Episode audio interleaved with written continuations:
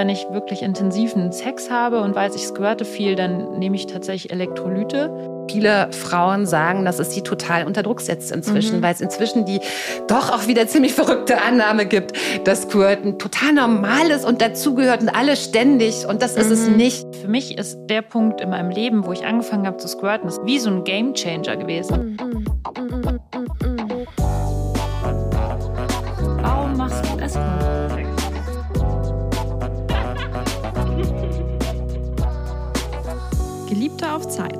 Mit Luisa und Lenia. Meins. Möchtest du noch ein Wasser haben? Also Luisa kann dir auch eins Es könnte lang also, und feucht nein, nein, nein. Es könnte lang und feucht werden. Nein, alles gut. So wie gestern. Aber ich davon erzähle ich vielleicht später. Auf Patreon. ähm, ja. Achso, du musst Hallo sagen, Luisa. Hallo, stimmt. Ähm, hallo, ihr hedonistischen und abenteuerlustigen Menschen. Wie schön, dass ihr hier seid. Lenia und ich sitzen hier zusammen, endlich in einem Raum zusammen und nehmen diese Folge auf, was richtig toll ist. Und wir haben eine wundervolle Gästin und zwar ist das Stefanie Herdle. Ja, Habe ich das richtig ausgesprochen? Richtig. genau. Und Stefanie Herdle hat ein Buch geschrieben, das heißt Spritzen. Worum kann es nur gehen? Mein Lieblingsthema. Schön, dass du da bist, Stefanie. Ja, danke für die Einladung. Schön hier zu sein. Ja, magst du einmal so in ein, zwei Sätzen sagen, was ist das eigentlich Spritzen? Ähm, das ist ja die, das ist ja die große Frage überhaupt, die auch gar nicht mhm. so einfach zu beantworten ist. Und wenn die Frage einfach zu beantworten wäre, würde es dieses Buch schon äh, mhm. sehr viel länger geben. Es geht um eine Flüssigkeit beziehungsweise Flüssigkeiten, die beim Sex ausgestoßen werden können, aber nicht müssen zum Orgasmus, vor oder nach dem Orgasmus, die sich für manche Frauen ganz wunderbar anfühlen, manchen auch eher egal und lästig sind und die eine ganz lange Geschichte haben, die über 2000 Jahre alt ist. Cool. Und über die Geschichte wollen genau. wir jetzt als erstes sprechen, bevor wir drauf kommen, was genau Squirten, Spritzen, Ejakulieren alles sein kann und ist und, und woher so das weiß. kommt und ja. was man so alles weiß. Und nicht weiß. Ähm, äh, hast du ja in deinem Buch wirklich total ausführlich und auch sehr spannend beschrieben, wie, ähm, wie die Geschichte des Squirten oder der Ejakulation ist und vor allem auch, wie politisch sie irgendwie ist. Das heißt, ähm, das ist eine sehr spannende Sache und darüber wollen wir jetzt als erstes sprechen. Wo fingen denn, wo sind die ersten Aufzeichnungen der weiblichen Ejakulation verortet? Irgendwie frage ich mich gerade, ob ich einmal dazwischen funken kann. Ich dachte, ich mache das so am Ende von diesem Blog, aber ich habe so drei Zitate raus und ich glaube, die können auch ein cooler Einstieg sein. ja. Soll ich die, okay, dann lese ich die einmal gerade vor, wenn wir jetzt, es jetzt gleich um Geschichte geht. Also du hast ja so einen wunderschönen Abriss gemacht über ähm, auch so altchinesische, altindische Texte und sowas alles und und auch in Europa und ja, um zum Einstieg in diesem Blog lese ich einmal erst den altchinesischen Text vor. Dem Höhepunkt nahe stieß Wenfei, das ist die Frau, um die es hier geht, unentwegt Schreie der Lust aus und empfing 30 Stöße in einer Serie. Der Lusttau, den sie nun absonderte und mit dem sie das Lager unter sich benetzte, war nicht mehr weißlich, sondern zunächst so durchsichtig wie Eiweiß und nahm schließlich einen rötlichen Schimmer an. Die beiden wollten und wollten nicht zu einem Ende kommen. Samen und Sekrete flossen in Strömen und bilden einen kleinen See unter den Körpern des Paares. Nächster Text, hm. altindisch. Vollziehe die Praxis, den weißen Samen mit ihrem Ozean des Samens zu vermischen. Dann absorbiere den Nektar, lass ihn aufsteigen und sich verteilen für den Strom von Ekstase und so weiter. Europa, 18. Jahrhundert. Der sogenannte weibliche Samen ist nichts anderes als eine schleimige Materie, die zur Befeuchtung und Schlüpfrigkeit der Mutterscheide diene. Sehr schöne Zusammenstellung. Ja, Applaus, Applaus. So geht's ja. mir oft in dem Buch. Ja, ich liebe es einfach. Also, Stefanie, seit wie lange weiß man denn eigentlich um die weibliche Ejakulation und vielleicht in unterschiedlichen Kulturen, wir haben es ja gerade schon so ein bisschen gehört, also, äh, wie lange man äh, davon weiß, kann ich nicht sagen. Aber ich kann sagen, wie alt der älteste Text ist, den ich ausgegraben oder den ich gefunden habe. Und der ist über 2200 Jahre alt und der kommt aus dem alten China. Und das sind Texte geschrieben auf Bambusblättchen, die als Grabbeigabe, also in einem äh, Grab der chinesischen Oberschicht ausgegraben worden sind in den 70er Jahren. Und als Art ähm, Sexhandbücher, Ehehandbücher ähm, gelten, in denen beschrieben wird, wie zwei Menschen damals natürlich Mann und Frau miteinander schlafen können und worauf der Mann zu achten hat, wie er die Frau so erregt, dass sie zum Orgasmus kommt. Und dieser Orgasmus war immer verknüpft mit äh, diesen Flüssigkeiten. Und genau, also wie er es am besten anstellt, dass sie kommt, weil sie sollte kommen und sie sollte diese Flüssigkeiten äh, verspritzen und wie diese Flüssigkeiten dann ähm, aussehen und riechen und schmecken können. Und die Flüssigkeiten hatten ja auch wie so eine, Heil, äh, so eine, wie sagt man, nicht heilende Funktion, aber die hatten ja so, naja, man wollte ja von der Frau bespritzt werden, weil das würde ja selber irgendwie erfolgsteigernd wirken oder sowas, lebensverlängern genau. oder es gab so ein paar Sachen, die, die das, die weibliche Ejakulation konnte. Genau, also es ist wirklich eine völlig andere Vorstellung von dieser Flüssigkeit als das, was wir dann später auch in der griechischen und römischen Antike sehen. Es geht nämlich um Lust und es geht um ähm, Sex und es geht nicht um Fortpflanzung und um Zeugung, so wie dann äh, einige ähm, hundert Jahre später. Und diese Flüssigkeit wurde verbunden mit ähm, Kraft, mit Energie, mit dem Chi. Ähm, das war etwas, was der Mann äh, haben wollte, was ihm gut tat. Es gibt ganz tolle Texte, wo beschrieben wird, dass ein Mann, der also äh, Qi, äh, diese Flüssigkeit mit dem Penis in sich aufnahm, dass er von, dass er seine grauen Haare, dass sie sich wieder schwarz färbten, dass er also sich verjüngen konnte über diese Kraft, die in dieser Flüssigkeit drin steckte. Mhm. Deshalb nee, und das, nee, das war nicht die Farbe von DM. Ich schwöre, das ist von alleine passiert. Das hat meine Frau mir in die genau. Haare gespritzt. Und das ist auch total lustig, weil ähm, also die Idee war, dass der Mann eher schwächer wurde durch sein Ejakulieren, dass er sich eher so, äh, zurückhalten mhm. sollte und gar nicht spritzen äh, sollte, aber natürlich auch einen Orgasmus haben sollte, während die Frau unerschöpflich viel von dieser Flüssigkeit hatte und ganz viel ejakulieren sollte. Und dieses Ejakulat dann eben wie so eine Art Medizin, wie eine sehr heilsame, kostbare Flüssigkeit mit ihrem Partner teilen sollte. Und wenn man das jetzt so querschneidet mit diesem kurzen Text, den du vorhin vorgelesen mhm. hast, ne, dann so 19. bis 18. Jahrhundert, äh, wo dann die große Frage ist, äh, gibt es das überhaupt und äh, wofür ist das da, wenn überhaupt, um irgendwie ein Kind zu zeugen, ist das schon ein riesiger Unterschied. Mhm. Hallo ihr Lieben, wir haben eine Ankündigung. Ich freue mich genau. voll, weil letztes Jahr war ich nämlich in Nepal zu der Zeit und wir haben es nicht gemacht. Und dieses Jahr ist es wieder soweit. Luisa? Wir machen eine Spendenaktion vom Geliebt auf Z-Podcast. Und äh, wollen wir anfangen mit dem, was man gewinnen kann, bevor alle Leute aufhören, auch zuzuhören? Ja, eigentlich machen wir es auch gar nicht so aus Spendengründen, sondern einfach nur, weil wir mal wieder Bock auf ein Duo miteinander haben. haben wollen. Wir hatten nämlich letztes Jahr kein einziges Duo. Wie kann das nur sein? Ja, stimmt. Hatten wir. Ähm, hatten wir? wir hatten keins letztes Jahr. Sicher? Ja, hundertprozentig sicher. Oh mein Gott. Ja. Echt? Krass. Okay, also ihr könnt gewinnen. Nackt uns, Lenia und Luisa auf eurem Tisch, beziehungsweise in Lenias Fall auf, ihre, auf eurem Bett. ähm, ihr könnt uns auch als Paar gewinnen. Ihr könnt uns einfach so gewinnen. Für den Junggesellenabschied könnt ihr uns für den Junggesellenabschied gewinnen. Oh Gott, ich, ich weiß, weiß es nicht. Darüber reden wir dann noch Kommt mal. drauf an, was es für ein Junggesellenabschied ist. Kommt an, wie viel ähm, ihr gespendet habt. Genau. Also auf jeden Fall könnt ihr uns gewinnen. Wir kommen dann, also einfach so ein, Dre ein Dreier mit uns beiden und oder Vierer oder was auch immer. Mhm. Also in wir Hamburg sind dann da. oder Berlin. Wir das kommen dann für drei Stunden. Nach, äh, genau, in drei Stunden kommen wir vorbei. In drei Stunden, für drei Stunden. Nee, Vielleicht nicht in drei Stunden, das kommt für drei Stunden Genau, vorbei. irgendwann nächstes Jahr können wir das da ganz in Ruhe planen. Und alles, was ihr dafür tun müsst, ist spenden, mal wieder. Und zwar bekommt ihr ein Los in unserem Duo-Lostopf für jede 100 Euro Spende, die an eine der Organisationen geht, die wir uns ausgesucht haben. Und genau. Zwar wir haben uns die vier folgenden Organisationen ausgesucht. Wir haben uns Sea-Watch ausgesucht, einfach weil aus gegebenem Anlass. Ja. Dann haben wir noch Seenotrettung, genau. Seenotrettung, genau. Dann haben wir noch den WWF ausgesucht als Organisation. Aus auch gegebenem Anlass, weil unser Klima äh, dreht also durch. Ich meine, wir wollen ja alle Sex in der Sauna nächstes Jahr auf unserer Fucketlist. Genau, aber nur in der Sauna. Ja.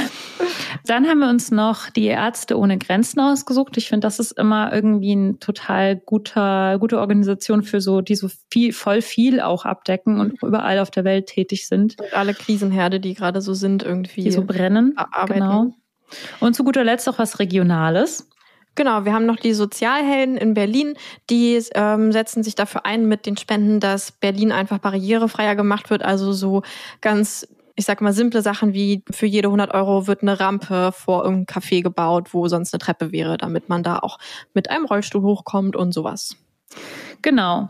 Wie funktioniert es? Also erstmal in unseren Shownotes unten wird ein Link sein, solange diese Spendenaktion geht. Und da könnt ihr genau nachlesen, wie das alles funktioniert. Und diese Spendenaktion, genau, bevor wir weitergehen, geht genau. vom 1. Dezember bis zum 24. Dezember um 0 Uhr. Also bis Weihnachten quasi habt ihr jetzt Zeit zu spenden. Ja. Sagt man da nicht 24 Uhr? Also wir meinen die Nacht ja, zwischen dem 24. 24 und dem 25. Ja. Also 24. um 24 Uhr. Und das geht so, dass ihr eben 100 Euro mindestens spendet. Wenn ihr 300 Euro spendet, kriegt, kriegt ihr drei, drei Lose, Lose zum Beispiel mhm. und uns dann eine Quittung beziehungsweise den Nachweis über die Spende zusendet an eine spezielle E-Mail-Adresse, die extra dafür eingerichtet wurde. Nämlich ist das charity.geliebte auf Zeit alles zusammengeschrieben at gmail.com, steht auch nochmal unten in den Infos. Genau, und da werdet ihr unserer ganz tollen Assistentin Amelie dann von ihr eine Antwort bekommen. Und Amelie ist dieses Jahr an Bord für uns, weil im Letz die letzten Jahre habe ich das ja immer gemacht und das ist einfach viel zu viel Aufwand, weil es einfach unfassbar viele E-Mails und super viele Spenden kommen. Und deswegen habe ich jetzt dieses Jahr dafür jemanden engagiert und die Person soll natürlich auch eine Aufwandsentschädigung dafür bekommen, äh, weil es halt wirklich, also ungefähr 30 Stunden Arbeit Arbeit, habe ich letztes Jahr mal so hochgerechnet sind. Und dafür, genau, das ist noch eine kleine wichtige Info, dafür sammeln wir quasi auch Spenden, damit diese 300 Euro für Sie zusammenkommen. Dafür haben wir eine GoFundMe-Kampagne erstellt, wo man spenden kann. Und diese Spenden daran zielen auch als Los. Das heißt, es wäre super, wenn einfach die ersten drei Leute, die spenden, quasi drei Lose da kaufen. Dann haben wir immerhin schon mal Amelies Aufwandsentschädigungen abgedeckt. Und ihr bekommt dafür eben auch für jede 100 Euro ein Los. Genau. Und wenn ihr diesen Link unten nicht mehr findet mit der GoFundMe, dann liegt es daran, dass wir das quasi erreicht haben und ab jetzt nur noch für die Organisation gespendet wird. Genau. Letztes Jahr, also letztes, letztes Jahr hatten wir es ja nicht gemacht, weil du in Nepal warst, aber das Jahr davor ist echt viel zusammengekommen und das war echt so unglaublich, was da alles irgendwie von euch gespendet wurde. Also es kam jedes Mal so Größenordnung was um die 30.000 zusammen in den letzten drei Malen, wo wir es gemacht haben. Ähm, ich, also auf jeden Fall weiß ich, dass wir insgesamt jetzt bei ungefähr 90.000 Euro sind, die wir in den letzten drei Jahren gesammelt haben durch diese Art und Weise. Das heißt, es lohnt sich auf jeden Fall und wir können damit einen Impact haben und das finden wir doch alle toll. Ja, und wir dürfen danach nackt sein und das finde ich besonders toll. Eigentlich willst du einfach nur Sex mit mir haben, sagst Ich will einfach nur Sex haben, vor allem ja. Sex mit Lenia. Ja. Okay, also, also los geht's. Mal, unten ist alles beschrieben, genau. Auf, ähm, ihr könnt, da ist auch ein Link, wo auf meiner Website nochmal alles erklärt wird, wie genau das funktioniert und die Links zu den Organisationen und welche Screenshots ihr dann wohin schicken müsst und so. Ja, das kriegt ihr hin. Cool. Supi. Supi. Also du meinst gerade vor 2000 Jahren war der älteste Text, den man... So 2200 Jahre ist der alt, ja. Und weißt du, wann es das dann nach Europa geschafft hat oder wie? Oder ob das ähnliche Alter ist oder ob man da was weiß? Also die ähm, ältesten Texte, die ich dann gefunden habe, sind aus der ähm, griechischen und römischen Antike. Ja, mhm. und da haben aber diese Flüssigkeit äh, schon eine ganz andere Zuschreibung. Da geht es eben überhaupt nicht mehr oder kaum noch um Lust, sondern um die Frage von Zeugung. Also das war natürlich ein großes Thema, ne? wie entstehen äh, Kinder. Man wusste noch nichts von Eizelle, von äh, Spermium. Und äh, da war die Idee, dass es zwei Samenflüssigkeiten gab, also einen weiblichen Samen und einen männlichen Samen. Und die beiden Samenflüssigkeiten zusammen, die zeugten ein mhm. Kind. Und das war dann so der Diskursrahmen, innerhalb dessen diese Flüssigkeiten mehr oder weniger ausschließlich diskutiert wurden. Mhm. Und der ist mhm. natürlich sehr viel weniger lustvoll und schön wie bei diesen alten indischen oder auch chinesischen mhm. Texten, ja. Ich habe dazu auch eine interessante Stelle mir im Buch markiert. Das wird wahrscheinlich ein bisschen später gewesen sein als die Antike, sondern eher so, ich glaube, 16. und 17. 17. Jahrhundert in Europa, wo man eben sagte, dass die Lust der Frau notwendig ist, um für die Zeugung was ja prinzipiell erstmal gut ist, mhm. führt aber dann zu auch dieser Aussage, da Prostituierte beim Sex keinen Genuss empfinden, ejakulieren sie keinen Samen und werden deshalb nicht schwanger. Ach ja, genau, ja. so wird es auf jeden Fall gewesen sein. Aber was noch richtig, was noch härter war, ist der nächste Satz vielleicht auch Triggerwarnung, Vergewaltigung. Manche Frauen, die durch Vergewaltigung schwanger werden und dann trotzdem, also eben trotz Vergewaltigung schwanger werden, denen wurde man nachher, hat man ihnen abgesprochen, dass sie vergewaltigt wurden, weil das hat ja bedeutet, dass sie ja Lust empfunden haben, weil sie ja schwanger geworden sind, also weil sie ja diesen mhm. weiblichen Samen ausgestoßen haben. Das fand ich ziemlich heftig. Ja. Diesen Punkt. Mhm. Ist es auch. Und also, ähm, was aber also was total irre ist, ist, dass ähm, als dann rausgefunden war, wie die Fortpflanzung funktionierte, also mit einem Hormonzyklus, mit einem Eisprung, mit einem, war sozusagen der Zeugungsbeitrag der Frau, mhm. ja diese Eizelle, die sozusagen automatisch ne, gereift ist, also da äh, musste die Frau gar nichts für tun, während der Mann nach wie vor äh, einen Orgasmus haben musste, um äh, zu kommen, um diesen Samen auszuschussen. Und dann gab es also diese wirklich entsetzliche Vorstellung, dass die Frau eigentlich nur noch den Körper zur Verfügung stellt. Ne? Die konnte mhm. auch da liegen, die konnte auch irgendwie ohnmächtig sein. Sie, die Markise von O, ne? also ich habe es noch in der Schule gelesen, diese, diese Novelle. Ähm, also die Frau stellte nur diesen Körper zur Verfügung. Der Mann brachte dann, der hatte dann Spaß, der hatte dann Lust, seinen Samen dazu. Und so wurde die Frau dann befruchtet. Also dieser mhm. Anteil der Frau an der Fortpflanzung wurde total reduziert auf diese Eizelle und ähm, es ging überhaupt nicht mehr um Lust, um, mhm. um Vergnügen. Das heißt, eigentlich hat so eine wissenschaftliche Erkenntnis derzeit dann die Sexualität so ein bisschen kaputt ja. gemacht, weil dann hat sich ja über Generationen es dann so entwickelt, dass die weibliche Ejakulation ja nicht wichtig ist.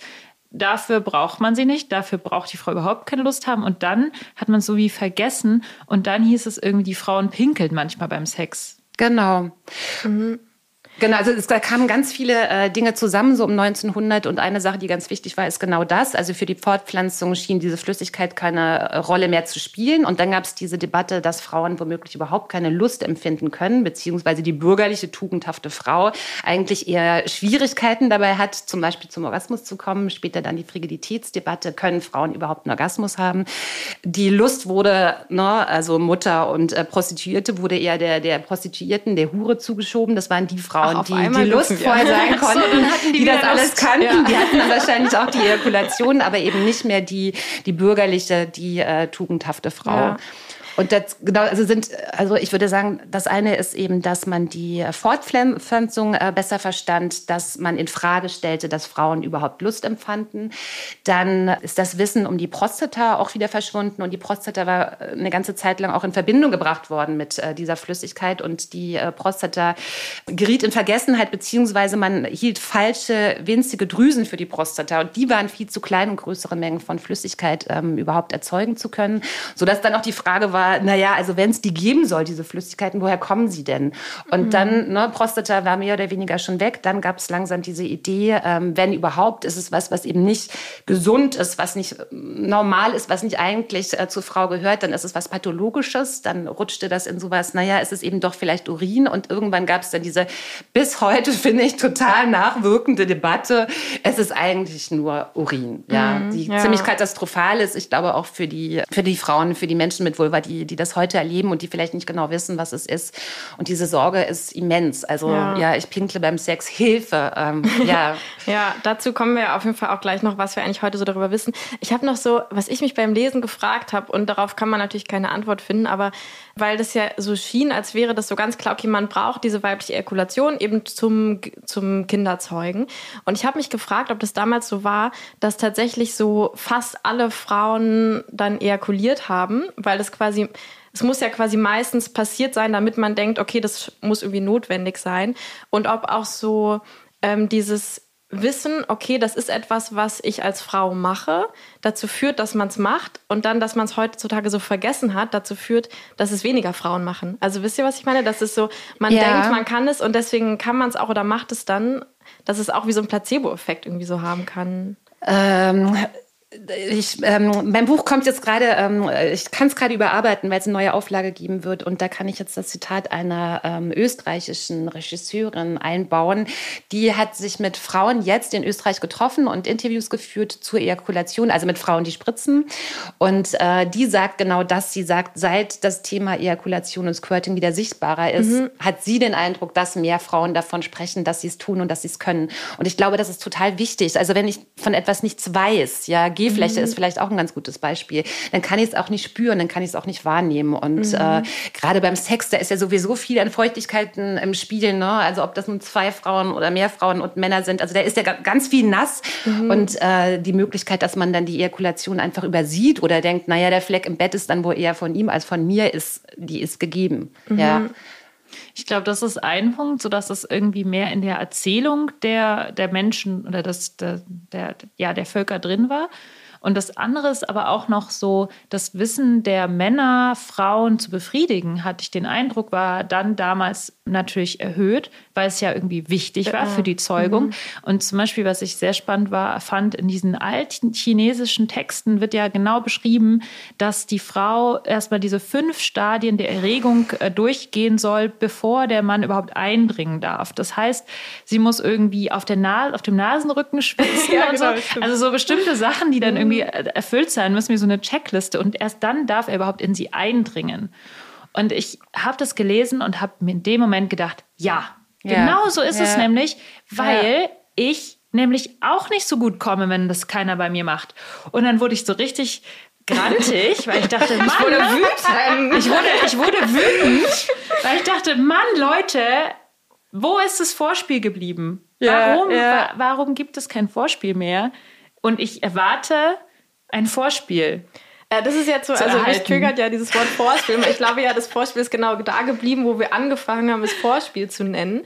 Und ja. es damit so tut, als gäbe es den Hauptakt, vor dem eben das Vorspiel kommt. Ja. Und natürlich, wenn man schon denkt, ich habe jetzt das Ziel, zum Hauptakt zu kommen, dann mache ich natürlich das Vorspiel, also die Vorbereitung so kurz wie möglich. Also also ich, genau, ich würde das generell, spreche ich mich immer dafür aus, das nicht Vorspiel zu nennen, sondern ja. das ist halt, das ganze Ding ist halt Spiel. Die fünf Punkte, die fünf Punkte der Checkliste bitte einmal abgehakt haben, bevor man einbringt, wenn man eindringen will. Naja, ja, oder halt gar nicht so ein, so, ein, so ein Skript oder sowas, sondern einfach eben nicht denken, der Hauptakt ist Sex und wir machen jetzt nur irgendwas, um darauf vorzubereiten, finde mhm. ich. Also oder Sexpenetration meine ich damit. So. Ich weiß nicht, ob ihr das kennt, aber mir ist das schon öfter aufgefallen, dass es diese Eigenheit gibt von Menschen mit Penis, so wenn man so den Penis so Richtung Vagina-Eingang so schiebt, dass sie dann denken, oh ja, das bedeutet, ich muss sofort einbringen.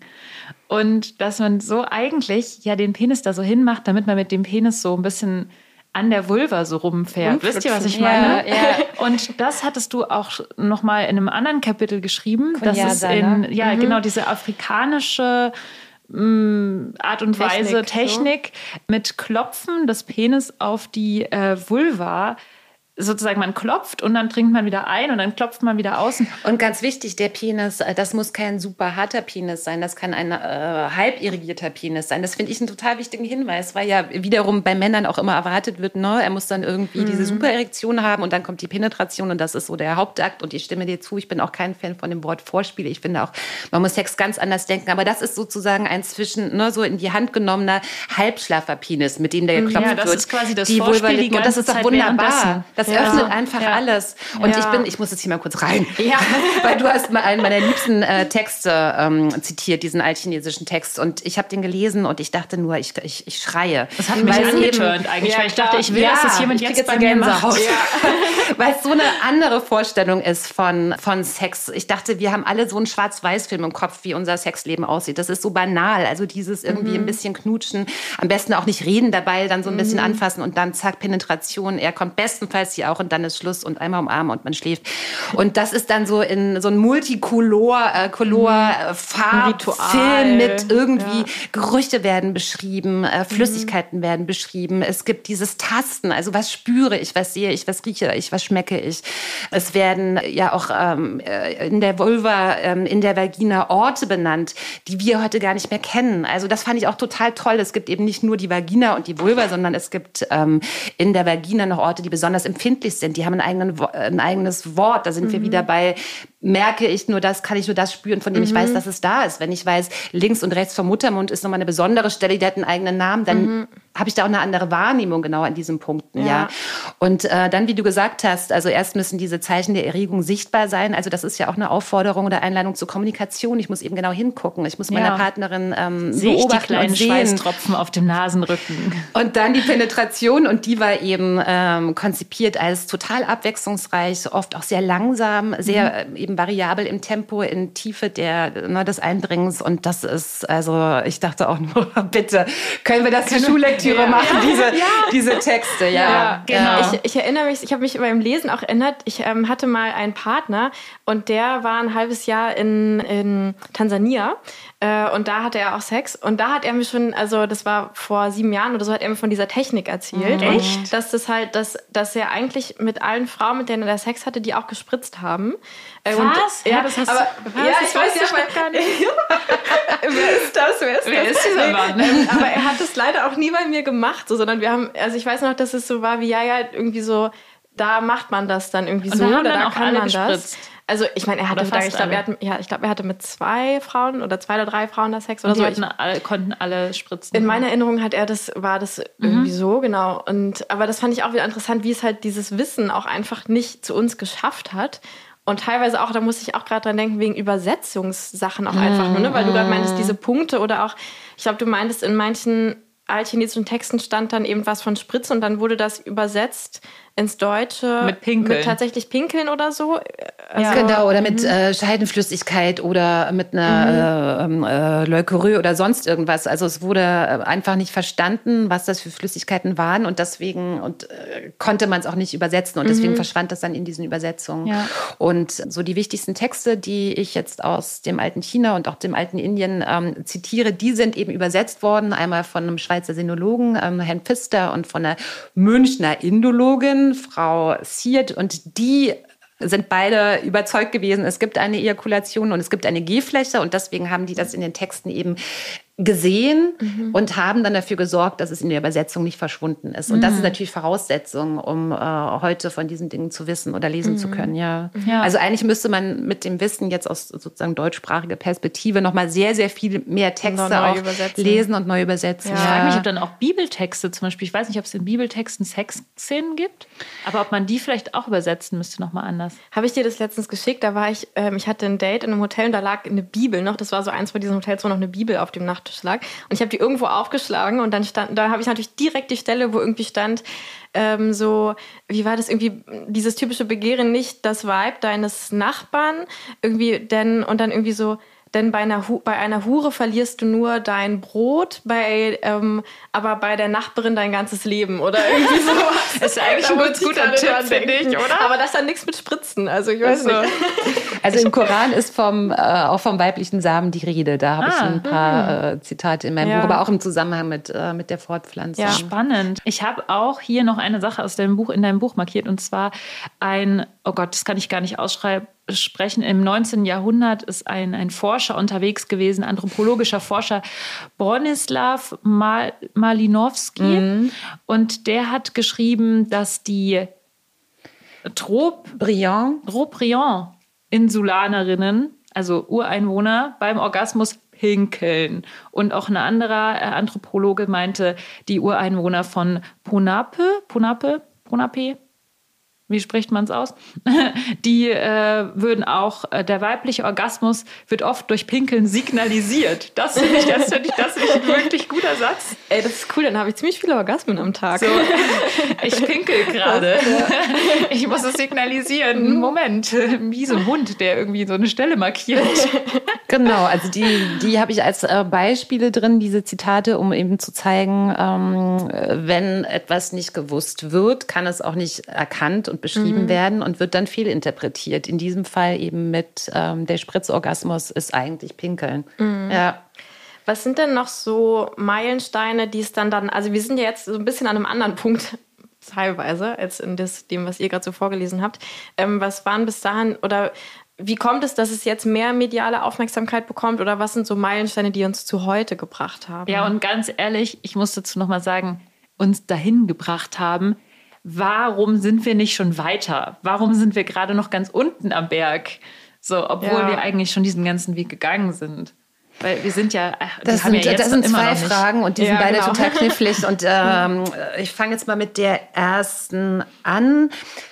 Also eigentlich ist es so, dass die Geschichte der Ejakulation und des äh, Squirtens ähm, super lang ist und die Geschichte der Zeit, in der man nicht mehr davon wusste und das komplett weg gewesen ist, ist ganz kurz. Also eigentlich sind das eben fast mhm. 2200 Jahre Ejakulation und Squirt-Geschichte. Mhm. Und die Zeit, wo man nicht darüber sprach, ist eigentlich nur, sagen wir so, von 1900 bis 1970. Mhm. Und dazwischen gab es auch vereinzelte Aufsätze, zum Beispiel im medizinischen, äh, medizinischen Bereich, die davon erzählt haben, weil es natürlich trotzdem auch Frauen gegeben hat, die zu ihrem Arzt gegangen sind und gesagt haben, ich habe da ein Problem, bei mir passiert was ganz komisches, das könnte immer, das denn sein? Komme. Natürlich, das war dann immer das Gefühl von, ich bin irgendwie falsch, bei mir stimmt irgendwas mhm. nicht.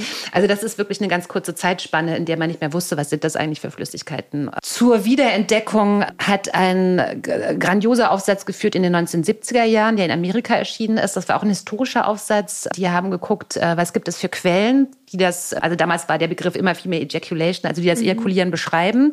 Und äh, wie sieht es heute darum aus? Und dieser Aufsatz hat eine ziemliche Welle an Forschung ausgelöst im sexualwissenschaftlichen Bereich. Da ist ganz, ganz viel geforscht worden in den 80er Jahren. Die Frauenbewegung hat das Thema aufgegriffen. Und das ist was, was total schade ist. Also ich habe das auch mitgebracht, jetzt können wir das leider nicht sehen. Also ich habe die Bibel mitgebracht der feministischen Frauengesundheitsbewegung. Also Frauenkörper neu gesehen heißt das Buch, ist vor ein paar Jahren auch hier nochmal neu herausgegeben worden von Laura Merritt. Und die haben den, zu Deutsch wurde das dann übersetzt als Freudenfluss. Also die haben die Female Ejaculation im Buch gehabt mit einer Zeichnung und mit einem kurzen Text. Also die haben gesagt, so, das gibt es und äh, mhm. so und so ähm, sieht es aus. Und es kommt wahrscheinlich von der weiblichen Prostata, die damals Harnröhren Schwellgewebe genannt worden ist.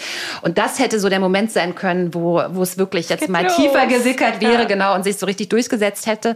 Aber das Problem in den äh, 80er Jahren war, dass in der zweiten Frauenbewegung die Klitoris das wichtige Organ war, das man wiederentdeckt mhm. hat, ne, das man nach vorne gebracht hat, weil bis dahin war ja so die, diese Grundannahme, Frauen, die, die gesunde, die erwachsene, die reife Frau, die sollte irgendwie beim Sex vor allem mit ihrer Vagina mit irgendwie der Mutterscheide. genau dabei sein, danke, soll dort ja. ihre Lust genießen, genau, Sigmund mhm. Freud. Und die Feministen haben dann gesagt, nee, also komisch, wir haben alle irgendwie sehr viel mehr Spaß, wenn wir klitoral befriedigt werden. Das mhm. ist der, der Weg, der uns zum Orgasmus führt. Und jetzt gab es also diese weibliche Ejakulation, die verknüpft wurde mit einer Stimulation der Vagina. Das war einfach nicht das, was gerade sexy war und was irgendwie, wo man hin wollte. Außerdem ne, das Problem Female Ejaculation, also Differenzfeminismus, der gesagt hat, Moment, wir wollen nicht irgendwie sein wie Männer, wir sind unter Umständen was ganz Eigenes.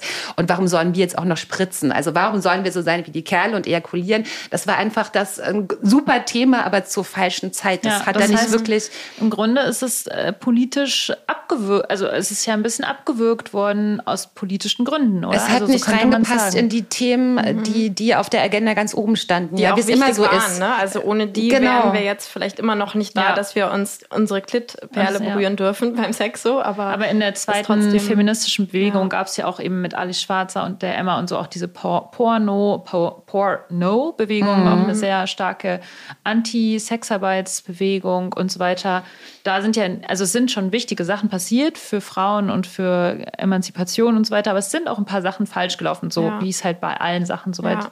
ist. Und anscheinend ist dann die weibliche Erkulation auch mit äh, den Prostituierten und den Pornos unter die Räder gekommen. Aber wie kam es dann wieder? Genau, also dann mhm. aufgegriffen worden ist sie von den, ich nenne die in meinem Buch die drei äh, Superheldinnen der, der Ejakulation. Das ist eben einmal die Deborah Sander, die auch ein wahnsinnig tolles Video gemacht hat oder mehrere tolle Videos zum Thema. Das ist Annie Sprinkle und das ist Shannon Bell, mhm. die mich auch wahnsinnig äh, beeindruckt hat. Und die drei haben äh, Filme gemacht, die haben Workshops gegeben, die haben darüber publiziert und die haben äh, sehr viel gemacht für die, für die Ejakulation. Und es gab einen Bestseller, den habe ich auch dabei, jetzt auch da unten und kann ich nicht zeigen, über den G-Punkt und die Ejakulation. Und das waren drei AutorInnen aus Amerika, die sehr viele Gespräche geführt haben mit Frauen, die ejakulierten und squirteten und die das auch nochmal äh, nach vorne gebracht haben. Und dieses Buch hatte unzählige Auflagen, Vorabdrucke, es in viele Sprachen übersetzt worden. Und da ist interessant, dass das die Publikation war, die den G-Punkt äh, in die breite Öffentlichkeit gebracht hat. Also das wurde wirklich zur, der wurde zur meistdiskutiertesten ähm, anatomischen äh, Idee sozusagen der Zeit, aber die Ejakulation blieb irgendwie so ein bisschen weiterhin unterm Radar. Mhm. Und dann Meilenstein, der nächste wäre dann wahrscheinlich die Mainstream-Pornografie, so ab den Nullerjahren, die sehr viel Squirting gezeigt hat. Dann tauchte auch langsam dieser Begriff des Squirtens auf.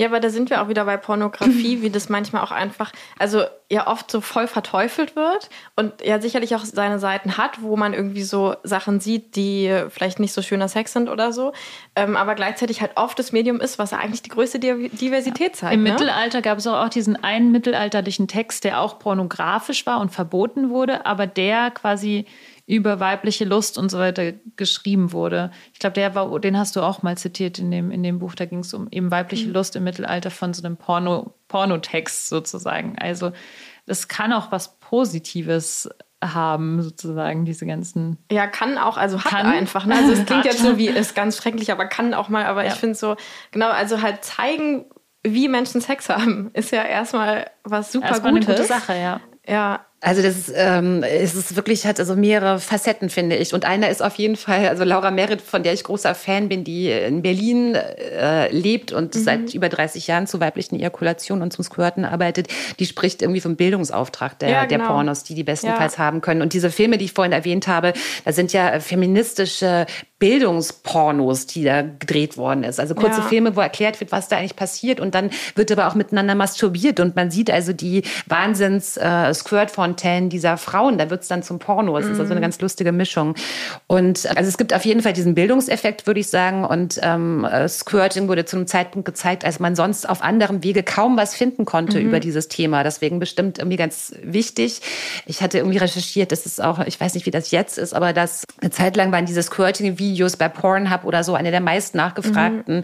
Kategorien und dass Frauen mhm. diesen Begriff häufiger eingegeben haben in die Suchmaske äh, als Männer, was vielleicht auch nahelegt, dass sie einfach mal wissen wollten, ne? wie sieht's aus, wie, wie funktioniert das, wie kann ich es vielleicht auch selber irgendwie lernen und wie kann ich es mir einfach ja. mal angucken. Ja. Und andererseits, also ich habe ganz viel Feedback bekommen zu meinem Buch und viele Frauen sagen, dass es sie total unter Druck setzt inzwischen, mhm. weil es inzwischen die doch auch wieder ziemlich verrückte Annahme gibt, dass Squirten total normal ist und dazugehört und alle ständig. Und das ist mhm. es nicht. Es ist für manche Frauen Alltag, sexueller Alltag. Für manche passiert es ab und an, manche können es kontrollieren, bei manchen passiert es einfach. Aber ich glaube, es hilft uns überhaupt nicht, jetzt so zu tun, als würden wir alle ständig ejakulieren oder squirten. Mhm. Und das ist ein falscher Eindruck, der durch Pornos ja. entstehen kann. Mhm. Ja, oder als würde es daran liegen, wenn man es nicht kann, dass man halt noch nicht entspannt genug mit sich selbst ist oder halt Entspann noch nicht. dich doch mal, Lenia. Ja.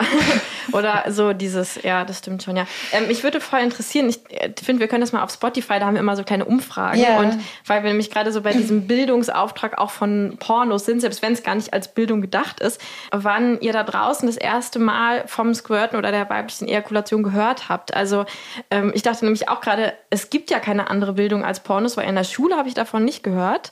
So, ähm, aber genau, es ähm, beantwortet uns mal, ist das, war das so Schule, Pornos oder von einer äh, Betroffenen in Anführungszeichen? Genau, klickt da mal unten ab, das äh, würde mich mal interessieren. So. Genau, Lisa, jetzt hattest du gerade ja noch gefragt, wieso sind wir immer noch da, wo wir sind, oder so? Ja. ja. Die zweite Frage, äh, genau. äh, darf ich? Äh, ja, ja, Grunde, ja, ja, Der Grund ist ja auch diese Feminismus-Thematik, dass es so ein bisschen unter den Teppich gekehrt wurde damals. Dass es hieß, ja, Frauen sollen jetzt nicht auch noch spritzen. Es geht jetzt erstmal nicht darum. Mhm. Es geht jetzt erstmal um die Klitoris, weil die ist wichtig. Und dieses Spritzen und so, ja, das können wir dann uns drum kümmern. So ein bisschen war so die, die Einstellung, hatte ich den Eindruck. Ja, aber jetzt möchte ich auch nicht den Feministinnen die, die Verantwortung dafür nee, in die nee, Schuhe schieben.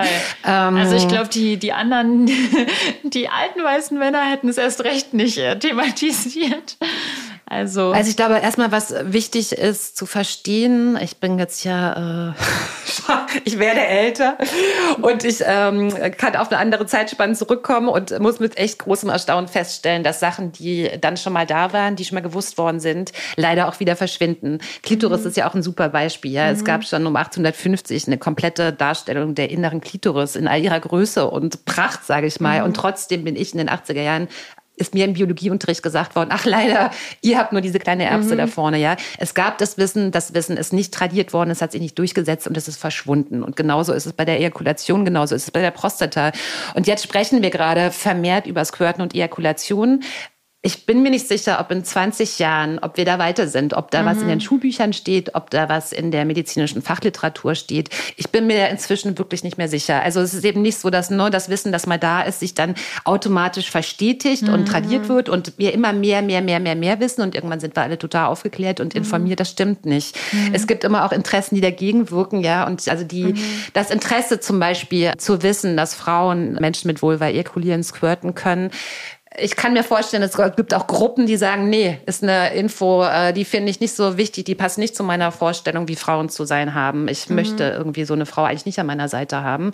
Und äh, es gibt Gegenbewegungen, die vielleicht auch dafür sorgen wollen, dass wir das äh, nicht so genau wissen. Mhm. Also ich bin da wirklich ja. ein bisschen skeptisch inzwischen. Und ja. das ist auch was, darum, da hast du gerade von gesprochen, kriege ich es jetzt noch zusammen, ähm, genau, dass die Frau, die heute spritzt, die ist, die äh, besonders nah dran ist an ihrer Sexualität oder an mhm. ihrer Weiblichkeit oder wie auch äh, immer.